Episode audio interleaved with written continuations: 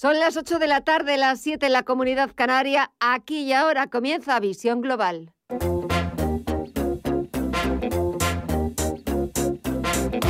Esto es Visión Global con Gema González.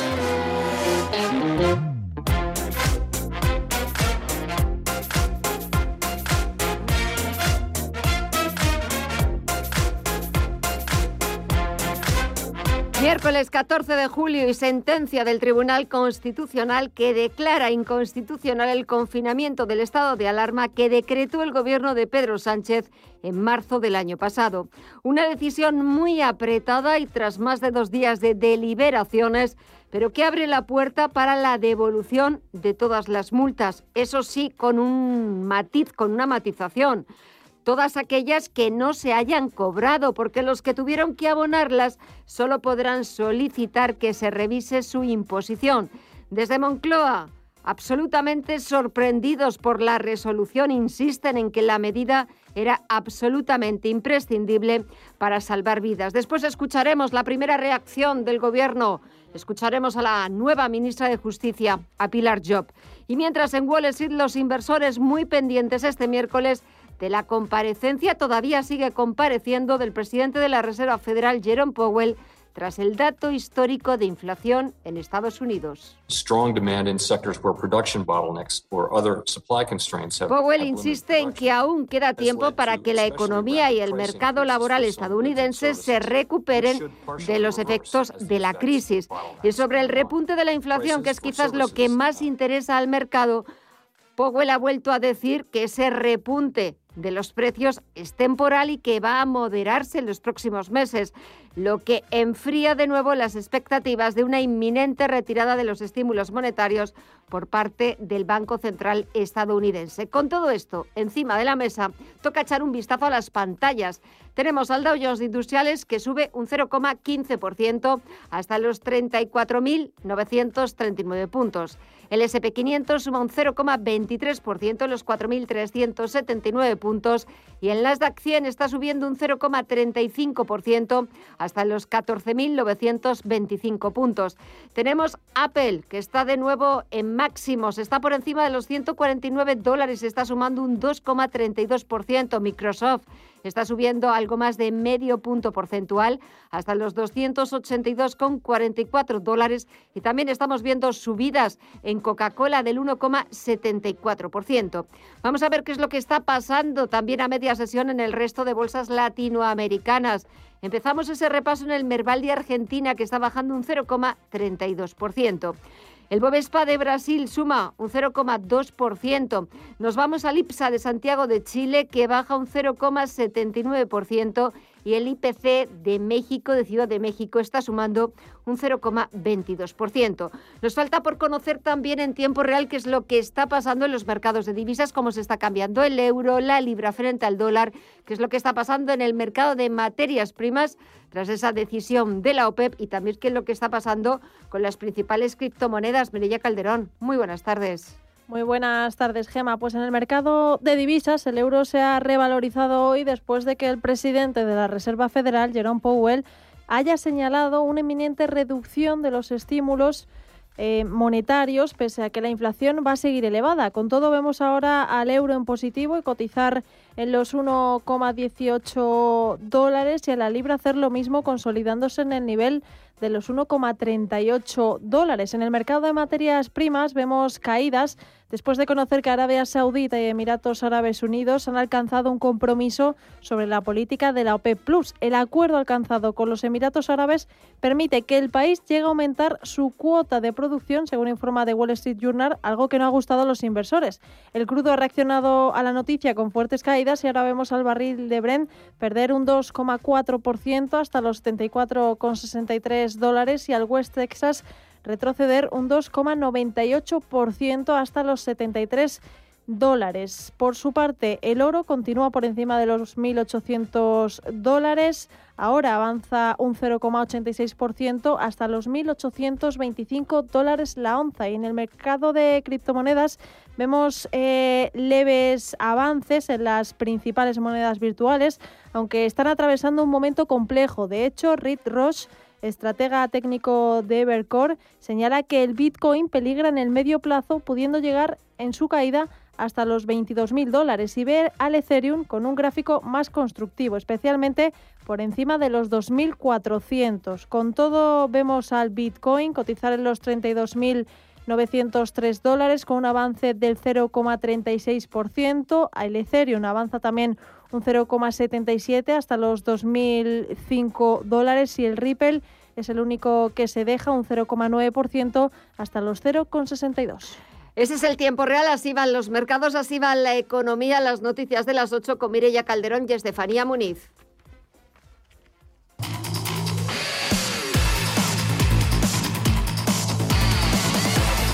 BBVA revisa al alza sus previsiones y espera que España crezca un 6,5% en 2021 y un 7% en 2022. La paulatina mejora de la situación sanitaria gracias a la campaña de vacunación, las previsiones que se manejan para el turismo nacional, la recuperación del consumo y la llegada de los fondos europeos estarían detrás de estos números que permitirían a España recuperar los niveles precrisis, precrisis a finales de 2022.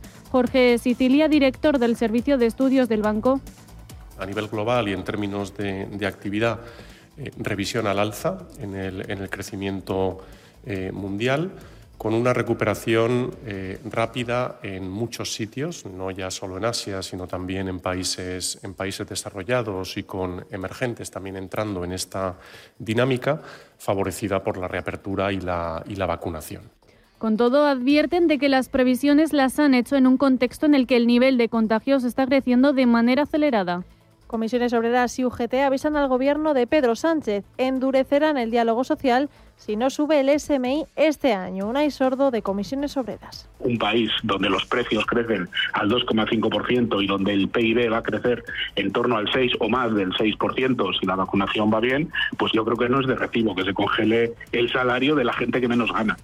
Lo que pretenden los sindicatos es sentarse a negociar con el gobierno y no solo cuando él quiera. Insisten en que la recuperación económica que ya está viviendo España debe ir acompañada de una subida del SMI, en un recorrido que debe empezar ya este mismo año para alcanzar el 60% del salario medio. También le piden a Pedro Sánchez que ponga fin a las discrepancias internas entre la vicepresidenta primera Nadia Calviño y la ministra de Trabajo Yolanda Díaz y malestar en el Gobierno por la decisión del Constitucional de declarar ilegal el estado de alarma decretado en la primera ola de la pandemia en marzo de 2020. El Ejecutivo considera que el estado de alarma fue absolutamente imprescindible para salvar vidas. La decisión del tribunal se produjo, se produjo, tras una mayoría ajustada con seis votos a favor de declarar ilegal el Real Decreto frente a cinco que estaban en contra. En principio, una de las primeras consecuencias de este hecho podría ser la anulación de todas las multas impuestas durante este periodo que quedarán sin efecto. Pilar Job es la ministra de Justicia. El Gobierno quiere reiterar que respeta el criterio de los seis magistrados del Tribunal Constitucional que han apoyado la resolución conocida hoy, si bien considera que la actuación del Ejecutivo fue conforme a los parámetros constitucionales, tal y como han defendido en esa misma resolución otros cinco magistrados del mismo órgano. En estos mismos términos se pronunciaron tanto el Tribunal Supremo como el propio Tribunal Constitucional en resoluciones anteriores que avalaron el estado de alarma. Tour detecta un parón en las reservas y avanza unas pérdidas de 20.394 millones en verano. La tendencia que apuntaba a una progresiva y acelerada recuperación turística en España a partir de junio se ha visto truncada por la negativa repercusión internacional de los recientes rebrotes y elevadas tasas de contagio. Al retraso del inicio de la llegada de británicos a los destinos españoles hasta finales de junio se ha unido la ralentización en el ritmo de reservas desde Francia, Alemania o Italia, desaconsejando viajar a España. La Comunidad de Madrid insiste en que no aprobará nuevas restricciones y recuerda que la incidencia acumulada de la región está por debajo de la media del país. Enrique Osorio es el consejero regional de Educación. Nosotros no queremos tomar esas medidas, no necesitamos tomar esas medidas que están adoptando otras comunidades autónomas y lo que queremos hacer es que se cumplan estrictamente todas las cuarentenas y así, por ejemplo, cuando se produjo el brote en, Mallorca entre algunos estudiantes madrileños, pues la Comunidad de Madrid y los servicios de salud pública actuaron con prontitud para mm, imponer esas cuarentenas y evitar que eso pudiera suponer eh, un mayor número de contagios. Mientras tanto, Cantabria pide a la justicia que avale un toque de queda de 1 a 6 de la madrugada en 53 municipios. En Cataluña, los ingresos en los hospitales y la UCI vuelven a crecer y en Canarias, el Tribunal Superior de Justicia rechaza la limitación de movilidad de 12 y media a 6 de la mañana que pedía el Ejecutivo Autónoma. Y Galicia generaliza la obligación de PCR a todo el ocio nocturno abierto desde el martes. Este, este planteamiento vais a extender a todos os locales de ocio nocturno, pero vamos a dar un periodo de cadencia a Tobindeiro martes. El Gobierno sitúa a España a la vanguardia con la Carta de Derechos Digitales, una de las grandes medidas del Ejecutivo en clave de transformación digital. Según el presidente del Gobierno, Pedro Sánchez, se trata de una medida inédita a nivel internacional. Creo que la Carta de Derechos Digitales es uno de los compromisos más importantes del Gobierno de España. Por eso lo estamos haciendo aquí, en el Palacio de la Moncloa. Por eso hay una representación tan nutrida de las instituciones del Estado, el presidente del Senado, pero también del Consejo de Ministros del Gobierno de España, porque estamos haciendo algo inédito. Nos estamos situando por primera vez a la vanguardia en Europa de un gran debate que se está abriendo ya y se va a abrir, sin duda alguna, a lo largo de los próximos meses y años con eh, particular intensidad desde el punto de vista también político.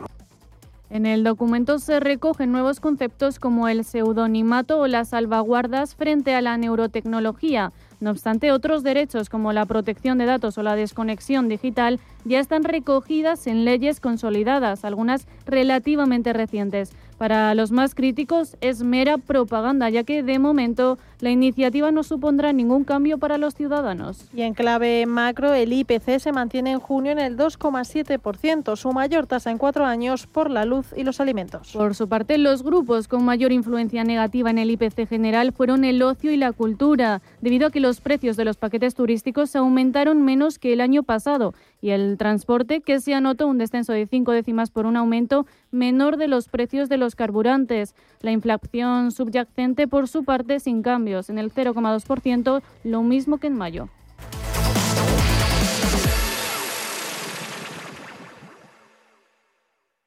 A 20 metros diríjase al Campo Grande de Valladolid. ¿Estarán abiertos los museos allí? Sí, cumpliendo las normas de seguridad vigentes. Quiero disfrutar de su gastronomía, del buen vino. ¿Tú qué puedes? Caminar por sus calles, conocer su historia. Que sí, Pedro, que ya lo sé. Hasta tu GPS lo sabe. Valladolid es tu destino. Una elección segura. Próxima parada, Valladolid. En 1954 nací yo, mi menda, Antonio Resines. Desde entonces han cambiado muchas cosas. A mí que todo cambie me parece muy bien, pero que las cosas importantes no me las toquen. Sí, sí, sí, que no me las toquen. 1954 del Pozo. Que lo bueno nunca cambie. Hasta luego.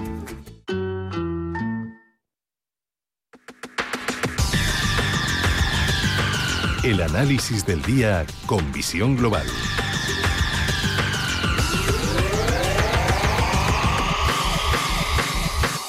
Pasan 13 minutos de las 8 de la tarde, una hora menos en la comunidad canaria. Y después de la actualidad, después de las noticias que nos deja este miércoles 14 de julio, buscamos el análisis y saludamos, como todos los miércoles, a Roberto Moro de Acta Negocios. Muy buenas tardes, Roberto. Hola, buenas tardes, ¿qué tal? Bueno, ¿cómo ves la semana? Bueno, de momento va un poco neutra, eh, tirando a peligrosa en el caso del IBEX, no, no en el resto de, índices. Eh, hay más que ver que el DAX prácticamente eh, ahora mismo está eh, otra vez en sus máximos históricos, ¿no? Eh, también es verdad que incluso cuando peor lo ha pasado se ha despegado bien poquito de ellos, ¿no? Con lo cual el escenario sigue siendo muy lateral, cosa extraña, porque no suele ser habitual ver a un, a un índice transitar por sus máximos históricos eh, durante tanto tiempo, ya pues eh, mes y medio, ¿no? Y por lo tanto ya digo que tiene poco que ver la evolución del IBEX con la del DAX, incluso con la del CAC 40 o el Eurostoxx 50. Mucho más eh, acorde, sí, el IBEX con la evolución del sector bancario, ¿no? Pero, pero bueno, de momento no se ha perdido ningún nivel importante. Eh, pero ojito con ver precios de cierre por debajo de 8.000 eh, 640 en precios de cierre y estamos ahí muy próximos, pues porque por debajo probablemente en el caso del IBEX ya no estaríamos hablando de una corrección eh, de corto plazo, sino eh, iríamos a tomar alguna corrección de una onda de grado superior, la que nació a finales de enero de, este mismo año, ¿no? Lo cual, bueno, eh, siguiente objetivo en el entorno de 8.300. Pero ya digo que es el único que presenta un aspecto relativamente peligroso. Los demás, eh, sobre todo los americanos, pues nada, una, una auténtica maravilla. Sí, la verdad es que en Estados Unidos eh, parece que llevan totalmente otra velocidad, absolutamente disparados, presentación de, resultados, comparecencia del presidente de la Reserva Federal en el Congreso, eh, mensajes de tranquilidad al mercado y a los inversores, a pesar de ese dato de inflación por las nubes del 5,4%, pero Vemos cómo la bolsa sigue superando récord tras récord, de máximo en máximo y tiro porque me toca. Sí, pero además ya es que, eh, no sé, parece un poco de una economía de monopolio o algo así, porque eh, yo no sé si será coyuntural o estructural el tema de la inflación, pero me parece muy extraño que lejos de, de andar dubitativo, hoy lo que hemos visto tanto en el bono alemán eh, como en el bono americano, es un repunte tremendo en precio y por lo tanto caída en rentabilidad. O sea que el mercado se crea a pies juntillas lo que quiere creerse y, la Fed, eh, la Reserva Federal, transmite lo que quieren que escuchemos. Pues nada, perfecto. Es el maridaje perfecto. Eh, y entre lo que escuchamos y lo que quiere oír el mercado, como dices, de ese maridaje perfecto, si tuviéramos que echar un vistazo a valores, sectores, eh, en Estados Unidos están empezando los bancos la presentación de resultados. Quizás lo más interesante sea ver las cuentas, los números que manejan las FANGs, los grandes gigantes de la tecnología. Y aquí en España, ¿cuáles son las estimaciones? ¿Qué, previsiones manejáis? O sobre todo, ¿qué nos van a decir esos números? Bueno, desde luego, eh, y pese a que los resultados en principio los que conocimos eh, eh, tanto ayer los de Goldman Sachs y JP Morgan como los de hoy de Citigroup y Bank of America, en principio todos coinciden en que han sido buenos, mejor de lo estimado, sin embargo los cuatro, eh, los dos primeros, JP Morgan y Goldman, llevan cayendo desde ayer, hoy continúan, y, los otros dos hoy están cayendo además bastante, ¿no? Con lo cual, pues bueno, yo creo que ya no es una cuestión casi casi de sectores, sino de, de una inercia de, mercado. Y eh, yo como títulos, pues en el caso del mercado americano, destacaría eh, pues a, Apple, que hoy además está teniendo un comportamiento eh, nuevamente casi diríamos explosivo y que justifica en gran medida lo que está sucediendo en los índices americanos. Apple, Microsoft, eh, Walgreens Boots Alliance, a mí es uno de los que más me gusta, en el pese a que hoy está cayendo algo más de un 1%. Y por supuesto el que me parece desde hace mucho tiempo el más estable dentro de los grandes, que es Microsoft, ¿no? Así que, bueno, esos títulos perfectamente eh, son susceptibles de, tomar posiciones en ellos, aunque me parece incluso mejor estar en los propios índices, en aquellos que están en desarrollo de tendencia, hace SP500 y, y los Nasdaq, ¿no? En el resto quizá hay que esperar un poquito, sobre todo eh, hay que esperar a que eh, confirme en el mismo sentido el de semiconductores de Filadelfia que está ahí, está en un tris de, de, conseguirlo, ¿no? Y pero poco más. En, el, en Europa yo no veo eh, de momento una tendencia lo suficientemente definida o atractiva como para decir, pues aquí no podemos meter, hay que tomar posiciones, salvo algún título aislado, tipo, eh, pues, por ejemplo, Dassault Systems, eh, en el caso del, del mercado eh, francés, o CHAP, o KPN incluso, pese a que el sector pues tampoco es que esté muy bollante, pero bueno, KPN está tratando de reaccionar al alza desde un nivel de soporte muy importante, ¿no? Nada más. ¿Ya no hay nada más donde mm. podamos picotear? No, bueno, el, oro, después del movimiento de hoy, el oro. El oro recurrentemente lo viene haciendo bien, solo que alcanza eh, objetivos y vuelve a retroceder, pero es para volver a tomar impulso ahora que parece que, que ya quiere confirmar por encima del primer nivel de Fibonacci de lo que fue toda la caída desde 1920 es decir, por encima de 1820, puede ser también un buen momento para retomar el afán comprador, ¿no? Eh, y diría en principio que, que, poco más. Es decir, el mercado está como está, está bien, pero no sé, cabe pensar, o al menos ese es el escenario que yo manejo, que estamos en el final, en un fin de fiesta, ¿no? Eh, que se puede prolongar, por supuesto, pero en el que yo creo que cada vez hay que ser más cauto con aquello que incorporamos a la cartera.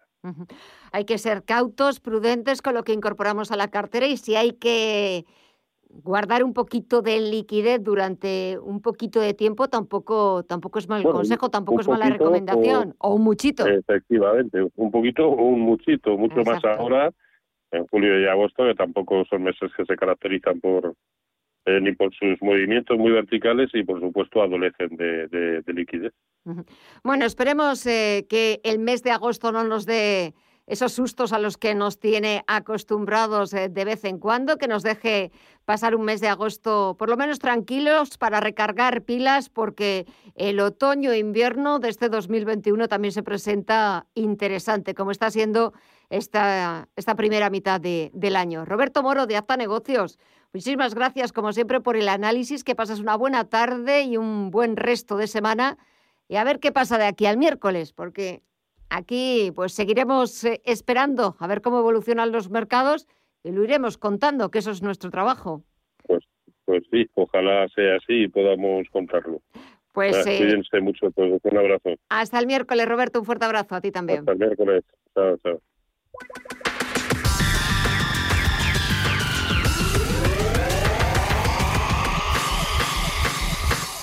Alexa, recítame un poema. La tarara. La tarara sí, la tarara no. La tarara niña que la he visto yo. ¿Recordáis esta voz? Muchos y muchas seguro que la conoceréis por el nombre de Alexa, la famosa asistente de Amazon.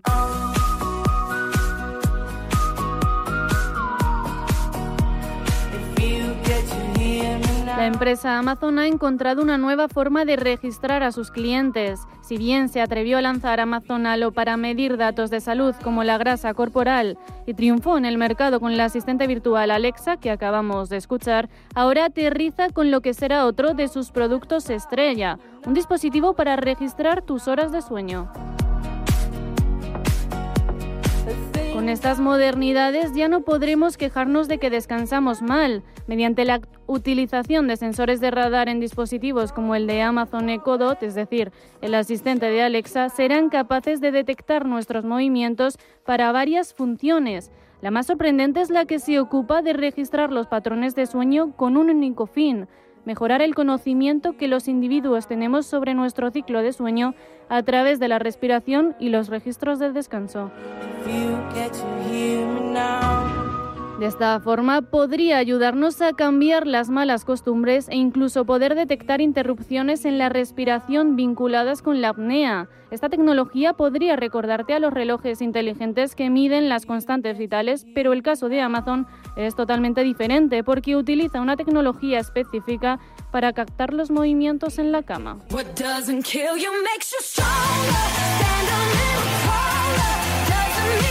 El invento va más allá de la ciencia porque supone una ayuda a personas con movilidad limitada ya que se puede controlar el dispositivo sin necesidad de tocarlo y también está indicado para aquellos que padezcan problemas de habla mediante un simple pase de mano por el altavoz inteligente sin necesidad de tocar botones o alzar la voz.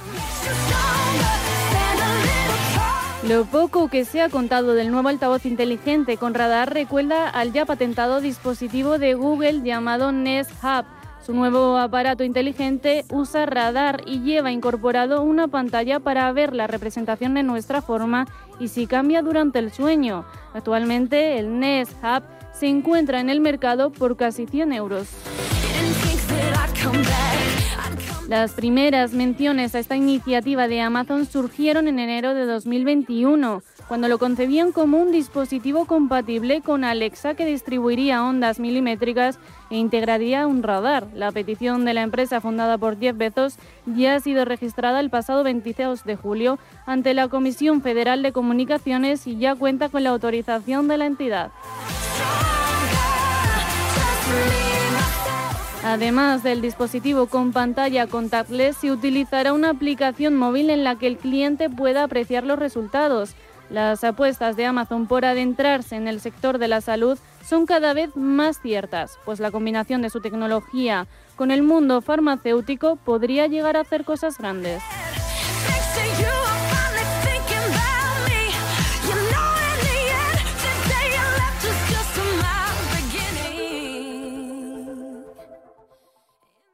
Días de verano, especial julio.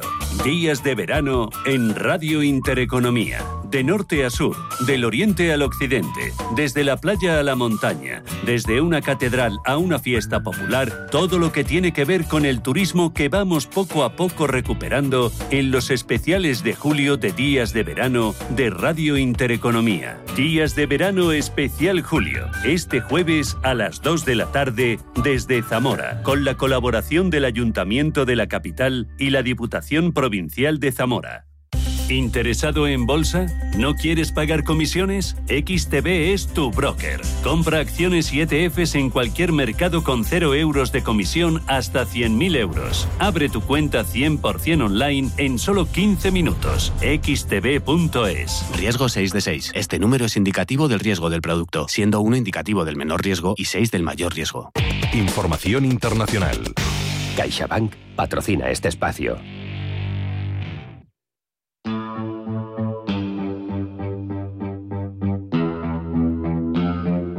La Comisión Europea ha presentado hoy lo que podemos llamar la Revolución Verde Europea, un paquete que afectará a todos los ámbitos de la economía y la sociedad y que servirá para acabar definitivamente con el CO2 en 2050 porque según la presidenta de la Comisión, Ursula von der Leyen, la emisión de CO2 debe de tener un precio.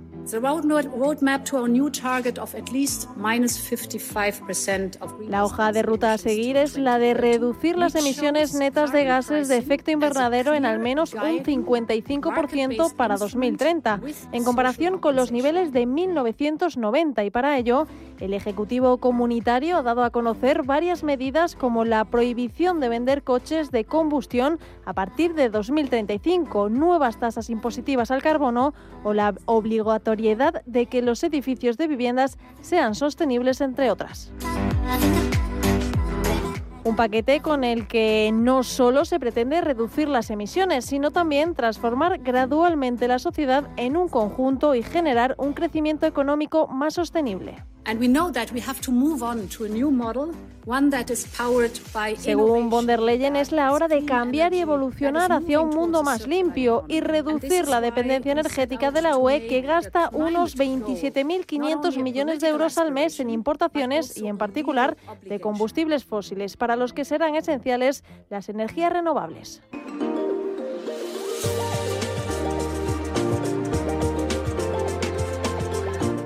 Con esta hoja de ruta, uno de los sectores que se ven afectados es el automovilístico, porque la Comisión propone que en 2030 los nuevos vehículos emitan entre un 60 y un 90% menos de gases contaminantes que a día de hoy y que en 2035 no se venda ningún coche o furgoneta de combustión, por lo que el sector tendrá que evolucionar, porque para conseguirlo fomentará los modelos eléctricos y los de hidrógeno gracias a la fabricación de no menos de 3 millones de surtidores eléctricos de acceso público para 2030. La Comisión Europea advierte de que será una transición profunda y dura, con grandes cambios estructurales en muy poco tiempo, pero que ligada al otro gran vector de futuro que explora Bruselas, la digitalización, generará más y mejores oportunidades para la Unión Europea, un cambio para el que estará disponible un fondo de ayuda de 10.000 millones de euros. Y para llevar todo esto a cabo se reformará el sistema de comercio de emisiones ETS lanzado en 2005, que pone precio al CO2 liberado y afecta a unas 10.000 instalaciones de consumo intensivo de energía y cubre en torno al 40% de los gases de efecto invernadero de la UE.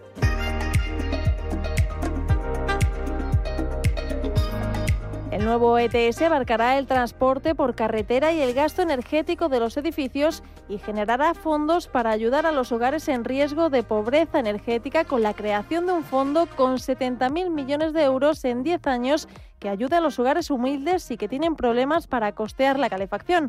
Unos cambios para los que no hay vuelta atrás porque ha llegado el momento. José Manuel Moreno es miembro del panel de expertos en cambio climático de la ONU pero estamos en una senda donde no hay vuelta atrás y por tanto yo creo que lo que la presidenta de la comisión, la señora von der Leyen, está diciendo, bueno, es el momento, en algún momento hay que tocar la campana eh, y hay que ponerse manos a la obra y ha llegado este momento. Unas propuestas articuladas en centenares de documentos que tendrán que negociarse ahora con los Estados miembros representados en el Consejo y con el Parlamento Europeo.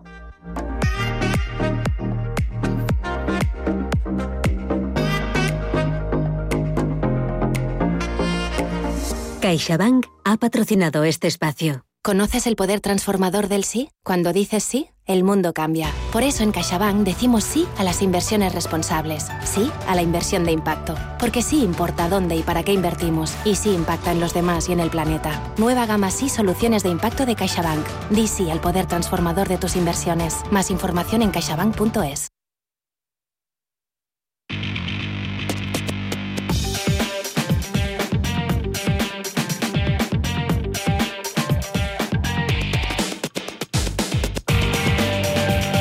Echamos ya un vistazo a las portadas de los principales diarios internacionales para ver en qué asuntos están trabajando. La prensa británica se ocupa del día después del 19 de julio, cuando se levanten las restricciones. The Times recoge las declaraciones del alcalde de Londres, Sadiq Khan, que sigue pidiendo a los viajeros que utilicen el metro que lleven mascarillas. What that means is uh, part of the conditions of using public transport in London is you must follow our rules. Cree que tranquilizaría a los pasajeros si no está dispuesto el alcalde a poner a los londinenses en riesgo eliminando la obligatoriedad de las mascarillas en el transporte, una propuesta que ya ha recibido el respaldo del secretario de Transportes, Grant Sapps. El otro asunto de la prensa británica vuelve a ser los insultos racistas en las redes sociales a varios jugadores de la selección.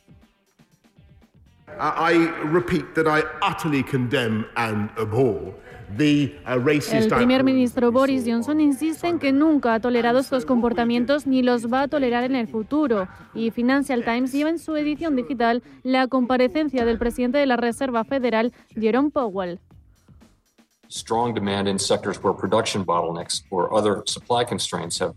Ante el Comité de Servicios Financieros del Congreso, Powell ha dicho que la Fed está lista para intervenir si la inflación de Estados Unidos se sale de control. En la prensa francesa, los principales diarios siguen interesados en las últimas noticias sobre la pandemia. Le Monde cuenta que el gobierno quiere que el aislamiento de 10 días sea obligatorio para cualquier persona que dé positivo. Le Figaro se pregunta si es legal condicionar el acceso a lugares públicos al pasaporte sanitario y recuerda que si los establecimientos no lo controlan pueden ser multados con hasta 45.000 euros. Y para el económico Leseco, su noticia más destacada tiene que ver con el plan presentado por la Comisión Europea para reducir las emisiones de CO2 para 2030.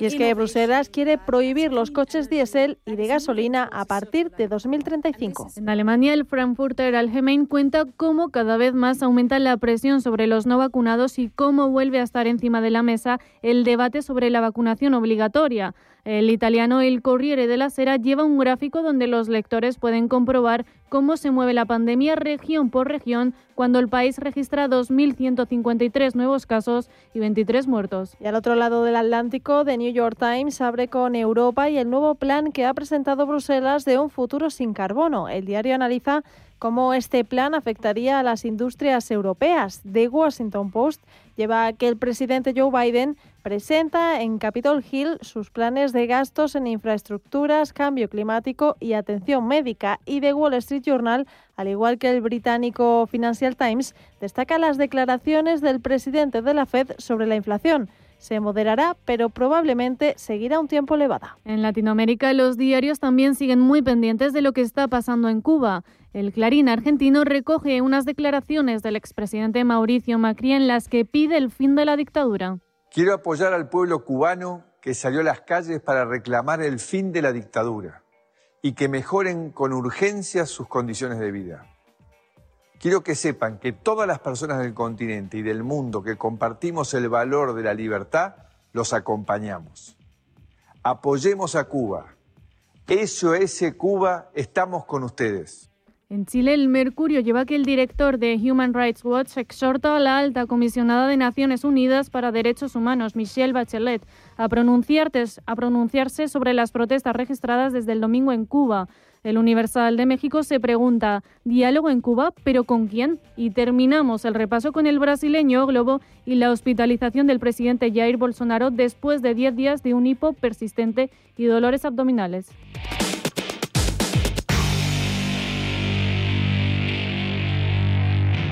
Si caminas solo, irás más rápido. Si caminas acompañado, llegarás más lejos. Luna Sevilla es su asesor patrimonial de referencia. Prestando nuestros servicios como agentes de Caser Asesores Financieros, somos una empresa con amplia experiencia profesional y una clara apuesta por la formación de calidad, la información transparente y objetiva y por el asesoramiento financiero personalizado y continuado. Si desea más información, visite lunasevilla.es o llámenos al 91 762 3442. Este verano deja tu hogar protegido con Sicor Alarmas, la nueva empresa de seguridad para el hogar del grupo El Corte Inglés. Tu hogar en buenas manos desde solo 29,90 euros al mes y sin coste de alta ni permanencia. Infórmate ya en el 900-533-942, en sicoralarmas.com y en los centros El Corte Inglés. Servicio ofrecido por Sicor Seguridad El Corte Inglés SL.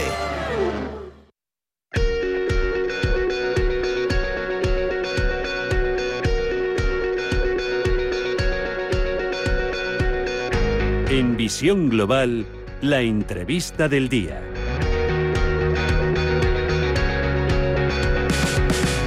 Pasan 36 minutos de las 8 de la tarde, una hora menos en la comunidad canaria y los próximos minutos vamos a charlar del mercado laboral, pero de la formación académica, de cómo el mundo de los negocios y el mercado laboral han ido evolucionando, han ido de la mano estos últimos años, creando la necesidad en las empresas de, de contratar a profesionales formados y adaptados a esta nueva realidad que ha llegado tras la pandemia. Y les hablamos en los próximos minutos de los nuevos programas que ha puesto en marcha IEBS Digital School, la escuela digital líder en formación online que ha lanzado 11 nuevos programas formativos para ir de la mano de las necesidades que exigen las empresas que exige ese mercado laboral.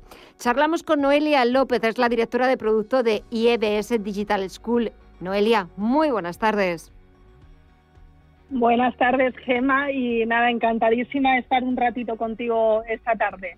Nosotros también estamos encantados, sobre todo porque siempre nos interesa la formación, siempre dedicamos un capítulo especial a hablar de la formación, de la formación académica, de preparar a nuestros jóvenes para que se adapten a las necesidades, a lo que va pidiendo el mercado laboral que yo creo que si algo nos ha dejado claro esta pandemia, no sé qué opinarás tú, eh, Noelia, es que la transformación se ha hecho muy rápido, como de un día para otro, eh, y que los jóvenes con esa formación y centros como IEBS Digital School tienen que estar al día de todas esas nuevas necesidades que exigen las empresas, ¿no?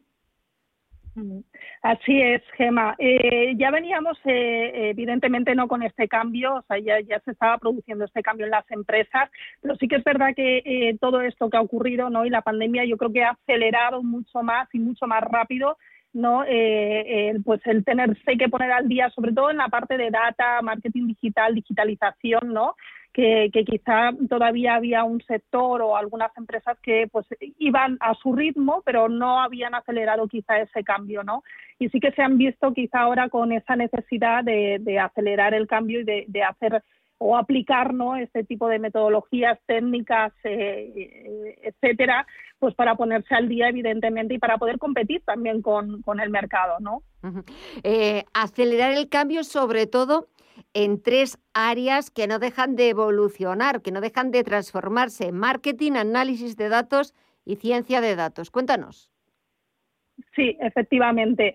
Eh, nosotros, eh, como escuela de negocios, siempre hemos estado innovando en la creación de productos, siempre hemos estado mirando pues un poco más allá, no que era lo que se hacía en Estados Unidos que venía. De hecho, hemos sido pioneros en la creación de programas pues como gamificación o inbound marketing, cuando aquí en España todavía ni se escuchaba de esas técnicas. Eh, en marketing digital eh, siempre hemos sido una gran potencia a nivel de escuela de negocios, pero siempre hay que ir actualizándose. Evidentemente vienen tecnologías, metodologías nuevas y sí, en el área de marketing digital, por ejemplo, hemos creado el posgrado en publicidad programática y data, que es un posgrado eh, dirigido pues a personas que quieren especializarse sobre todo en la compra de espacios publicitarios, publicitarios pero combinado con la gestión de datos masiva.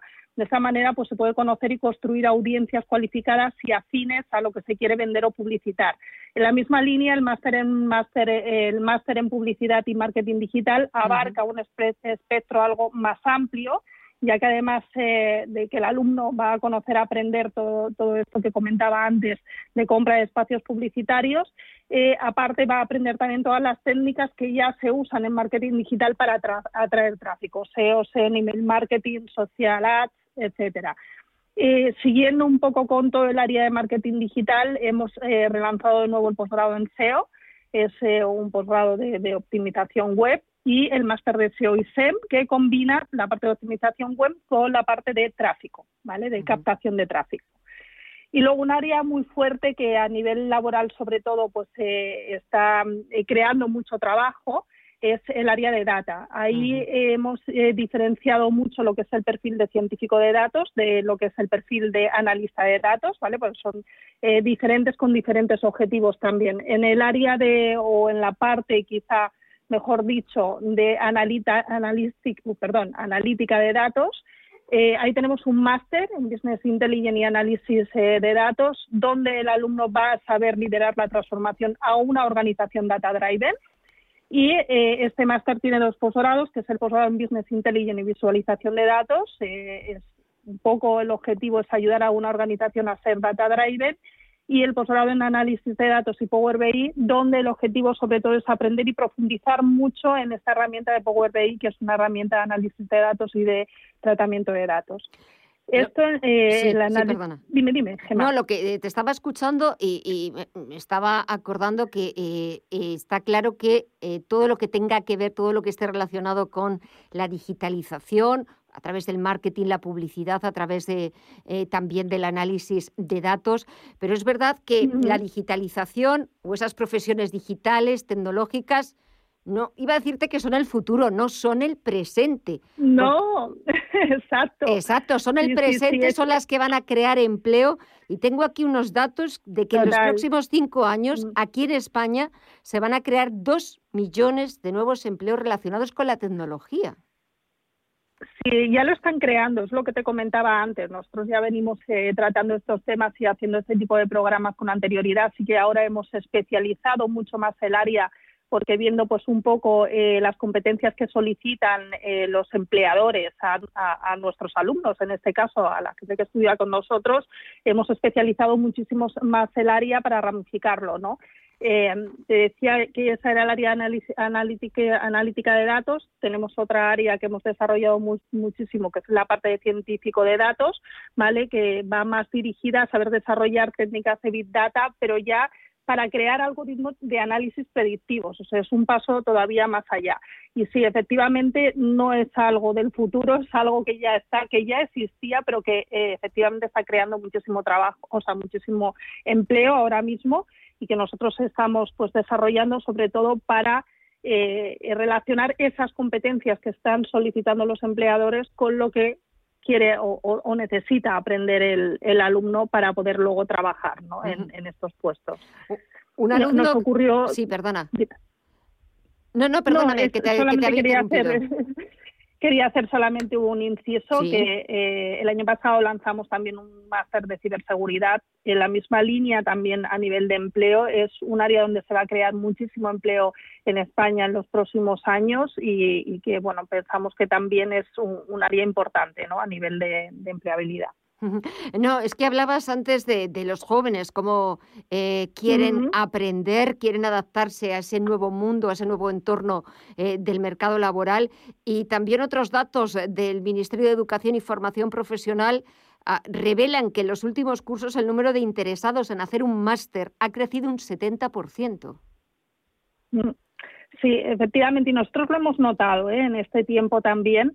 Eh, y ya no solamente en gente joven que acaba de salir de la carrera o de una titulación universitaria o una formación profesional, sino gente que, que ya lleva años en el mercado laboral pero que necesita reciclarse, que necesita adaptarse también a todo esto que, que está viniendo, ¿no? Y, y, que necesita adaptarse también al ritmo que están siguiendo las empresas de, de transformación, ¿no?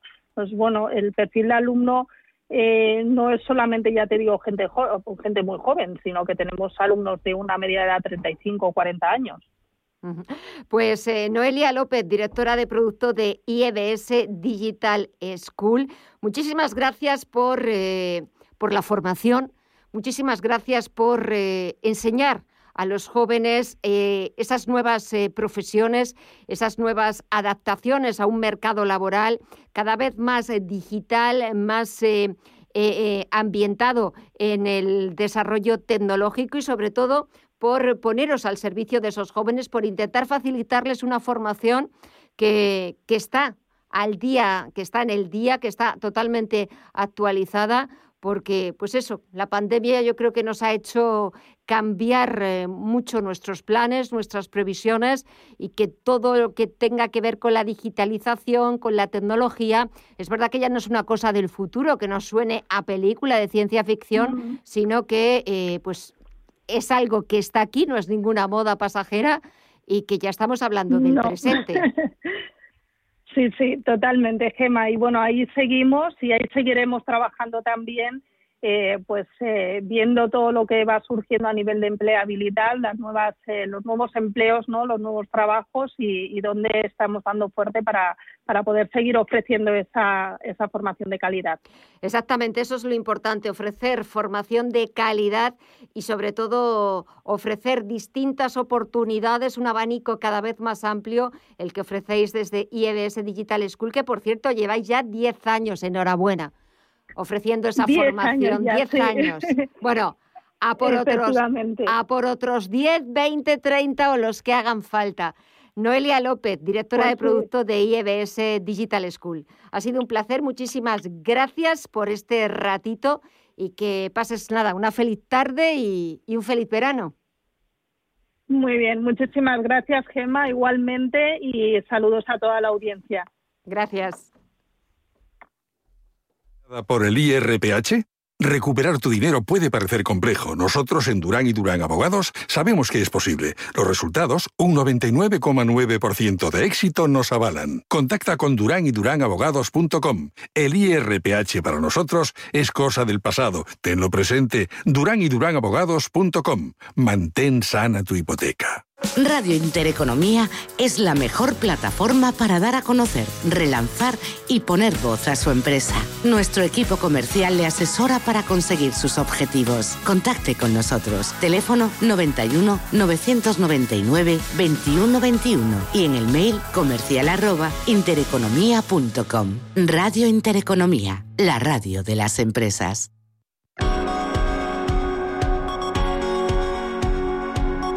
Visión Global con Gema González. Y de la formación digital, de la formación en nuevas tecnologías, nos preocupamos de lo que está viviendo Cuba. La isla está viviendo momentos difíciles a consecuencia de esas protestas que sacaron el domingo a miles de manifestantes a las calles. Por cierto que el viceministro de Interior ha presentado su dimisión en protesta por el uso de la fuerza ha dicho que aplicar la ley no significa asesinar. El gobierno cubano está sofocando esas protestas, lo estamos viendo en todos los medios, mediante represión y detenciones. No vamos a intentar eh, buscar el análisis político, sino que vamos a intentar buscar otro análisis mucho más profundo, el que hay detrás de estas protestas, si han sido algo espontáneo o si se veía venir Para ello, saludamos a Sonia Alda, es profesora de Relaciones Internacionales de la Universidad Pontificia Comillas. Sonia, muy buenas tardes. Hola, buenas tardes. ¿Qué hay detrás de estas protestas? Bueno, yo creo que hay una situación pues extrema por parte de la ciudadanía cubana que se han ido, en la que se han ido acumulando una serie de factores en los que han generado pues una situación cada vez más difícil para la población que vive que hasta el momento si vivía ya en una absoluta carestía pues el covid estaba más o menos controlado pero la pandemia está teniendo ya efectos eh, importantes que nunca sabremos realmente porque las cifras eh, no son no son claras del todo ni del todo transparentes pero parece que hay eh, una afección mucho mayor y yo creo que esto ha terminado por generar, bueno, ha sido un detonante de una situación de, en general, ¿no? De, de carestía de la población, que es lo que podría hacer suponer que que sería el motivo de una protesta que todavía no sabemos cuál es su calado, cuál es su proyección, cuál va a ser su duración. No sabemos gran cosa, la verdad. No sabemos gran cosa. Lo, lo poco que vamos conociendo es, pues, cómo Muchas ciudades de la isla, por ejemplo La Habana, está tomada por militares, por policías, intentando reprimir eh, ese derecho a protestar, a manifestarse, sobre todo cuando la situación eh, de supervivencia está llegando a unos niveles en, Cuba eh, bastante, bastante desastrosos, que podría ser una auténtica tragedia. Y otra de las preguntas que yo te hacía también, Sonia, si esto ha sido algo espontáneo, un poco ya el cansancio eh, de la gente, de los cubanos, después también de tantos años. Ya no estoy hablando de, represión, de dictadura, sino pues sobre todo que eh, la situación de la pandemia ha venido a culminar eh, pues años de, de crisis, de que no haya habido una recuperación económica. ¿Se veía venir estas protestas, el cariz que está tomando ahora, o esto ha surgido de un día para otro? Bueno, tengo la impresión, pero yo vuelvo a repetir que no, no, no creo que nadie pueda ahora hacer más allá de suposiciones, ¿no? Pero mi impresión es que los niveles de, pues eso, de carestía, de hartazgo, de, de poco desesperación, tienen que ser extraordinariamente altos porque el pueblo cubano lleva desde hace mucho tiempo con situaciones de mayor o menor mejora viviendo una situación de carestía. Es decir, la población cubana sabe vivir en la carestía, que no de ser algo durísimo, ¿no? Pero ha aprendido a hacerlo. Si la situación actual, que como creo que de alguna forma vienes, eh, cabía suponer, podía calcularse que hubiera un estallido de protesta, mi impresión es que es efectivamente algo que procede de la ciudadanía, eh, no necesariamente uno cuando está en situación de desesperación tiene que ser manipulado supuestamente para llevar a cabo la protesta y que debe ser muy desesperada porque, como digo, la población cubana sabe vivir en la carestía desde hace muchos años, con lo cual esto indica, es un detonante de lo desastroso que puede ser. Y luego yo creo, otra impresión que tengo es que el, el, eh, el, el, el nuevo presidente Díaz Canel quizás pudo traer alguna expectativa de cambio, ¿no? Y en realidad no ha habido eh, eh, cambios significativos de algo que va, ¿no? De una serie de reformas que van sin rumbo, desde hace tiempo, que los ritmos son lentos, que hay que no hay una línea clara estratégica de transformación, ¿no? Son cambios parciales, muy discontinuos y quizás el ascenso de Canibel al poder hubiera generado ciertas expectativas que de nuevo no se han cumplido, ¿no? Y quizás por ahí podría podría ir la cosa también, ¿no? Y aunque todavía, como, como decías, eh, Sonia, muy acertadamente, que es quizás todavía muy pronto para eh, buscar el calado de estas protestas, eh, buscar un poco qué es lo que persiguen eh, las protestas, pero estabas hablando de, esos cambios que, pretendía instaurar eh, cuando llegó al poder el nuevo presidente eh, cubano, que hemos visto pues, que se han ido un poco diluyendo esos efectos en el tiempo. Claro, la siguiente pregunta, y claro, también me estoy acordando de otros muchos ejemplos en otros muchos países latinoamericanos, es si estas protestas multitudinarias de miles de cubanos saliendo a las calles eh, a protestar, esa desesperación eh, que se refleja en el ánimo de, muchísimos de ellos, si esto es el preludio de una transición en la isla, si de alguna forma van a acelerar o a servir para acelerar eh, el cambio político? Mira, mi impresión ahora mismo es que no necesariamente, yo creo que aquí estamos dando, aquí cuando me refiero aquí en España, me refiero aquí en España, en Estados Unidos, en el resto de Europa, yo creo que queremos ver cosas que no necesariamente tienen que suceder, ¿no? Eh, es decir, eh, estoy viendo en la prensa que hay casi una suposición eh, de que la, protesta que ha habido es una protesta casi ya planificada hacia un cambio democrático y que esto es lo que quiere la población cubana. Yo, francamente, no lo tengo tan claro. Me parece que es más complicado. Me parece que no necesariamente, eh, fíjate, me voy a arriesgar incluso a plantear, no necesariamente todos los cubanos que se han manifestado quieran el final del castrismo, sino lo que quieren es vivir de otra manera, quizás en el castrismo, no necesariamente está empezando en una demanda democrática, sino en una cuestión de subsistencia. ¿No? Y si están pensando incluso muchos de ellos en cambios políticos, como digo, no es todo el mundo quien está quizás pensando en que esto podamos traducirlo de forma mecánica en una demanda de democracia. Yo no lo tengo ahora mismo claro y creo que con honestidad de decirlo, ¿no? Eh, lo que nosotros nos gustaría como países y mundo democrático es que Cuba fuera un país democrático. Pero todo lo que ocurra como posible síntoma no tiene que necesariamente porque le deseemos suceder. A mí me parece que este puede ser pues desde, supongamos, un momento de, ruptura, ¿no? como un momento pues de, cambios larvados que empujen al gobierno a hacer no tengo ni idea, nadie lo tiene, pero quiero insistir en que esto no va a conducir o no tiene necesariamente por qué conducir a un cambio planificado desde la población hacia la democracia. Ni tampoco quizás Sonia, que es lo que hemos oído también en los últimos días desde el punto de vista político, aunque decía al principio que tampoco quería entrar en ese análisis político, ni tampoco todas estas protestas, eh, mm, eh, simplificarlas eh, en reconocer por parte del Ejecutivo español que Cuba es una dictadura que no es un régimen democrático. Quizás eso es simplificar demasiado eh, todas esas protestas, todo ese descontento y ese desengaño de una población que lleva mucho a sus espaldas de carestía, de falta de productos más básicos, ¿no? Mira, yo te diría algo. En realidad no me parece que ningún gobierno quiera transmitir necesariamente, según la circunstancia, un análisis en profundidad. Eh, yo creo que el que no se no se hable de dictadura, sino de un, régimen no democrático, es toda una estrategia precisamente diplomática en las que este gobierno tiene, bueno, pues una estrategia concreta de, de cómo tratar el problema en España. Las relaciones con Cuba desde la democracia han generado unos debates de una intensidad política que en el país extraordinaria, ¿no?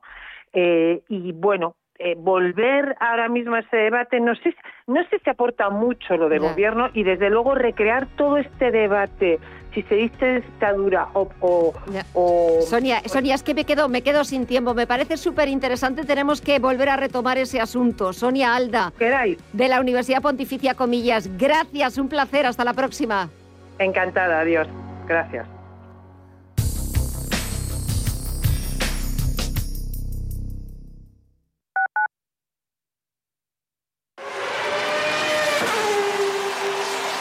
Saber que tu seguro te premia hasta con dos meses gratis por buena conducción es sentirte imparable. Seguros de coches Mafre, el mejor servicio. Ahora a mitad de precio. Y además con seguros exclusivos para coches híbridos y eléctricos. Con Mafre eres imparable. Consulta condiciones en mafre.es.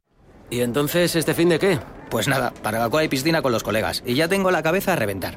Pues hazle hueco para recordar que el virus sigue aquí y que tenemos que seguir protegiéndonos si no queremos volver atrás. No lo olvides, eres parte de la solución. Sigue tomando precauciones en tus ratos de ocio y diversión porque el virus no se ha ido. Comunidad de Madrid. En la Fundación La Caixa, desde el programa de ayudas a proyectos de iniciativas sociales, trabajamos para hacer realidad una sociedad más justa y solidaria. Por eso, mantenemos nuestro compromiso, reconocer las mejores iniciativas y acompañar a entidades sociales para llevarlas a cabo. Hacerlo juntos para hacerlo realidad. Fundación La Caixa. Escápate de Madrid y ven al restaurante El Torreón en la cima del Monte del Pardo. Las mejores carnes y pescados desde 40 euros, vino incluido. Carne picaña brasileña y lomo de buey auténticos. Disfruta de los mejores platos de cuchara y de paella con langosta. Y de grandes vinos y licores en sus siete amplísimos salones y terrazas. Cocina abierta desde las 11 de la mañana. Parque infantil. Gran parking. Restaurante El Torreón. Naturaleza a 10 minutos de Madrid. Reservas en restauranteeltorreón.com. Musiconomía, un programa musical con otra perspectiva. Los domingos a las 8 de la tarde en Radio Intereconomía, Álvaro Martín Cicero invita a músicos para que nos hablen de lo suyo y a la vez de tendencias, cómo se enfrentan a la industria musical, crowdfunding y naturalmente escucharemos sus creaciones. Musiconomía, un programa de música distinto. Los domingos a las 8 de la tarde en Radio Intereconomía.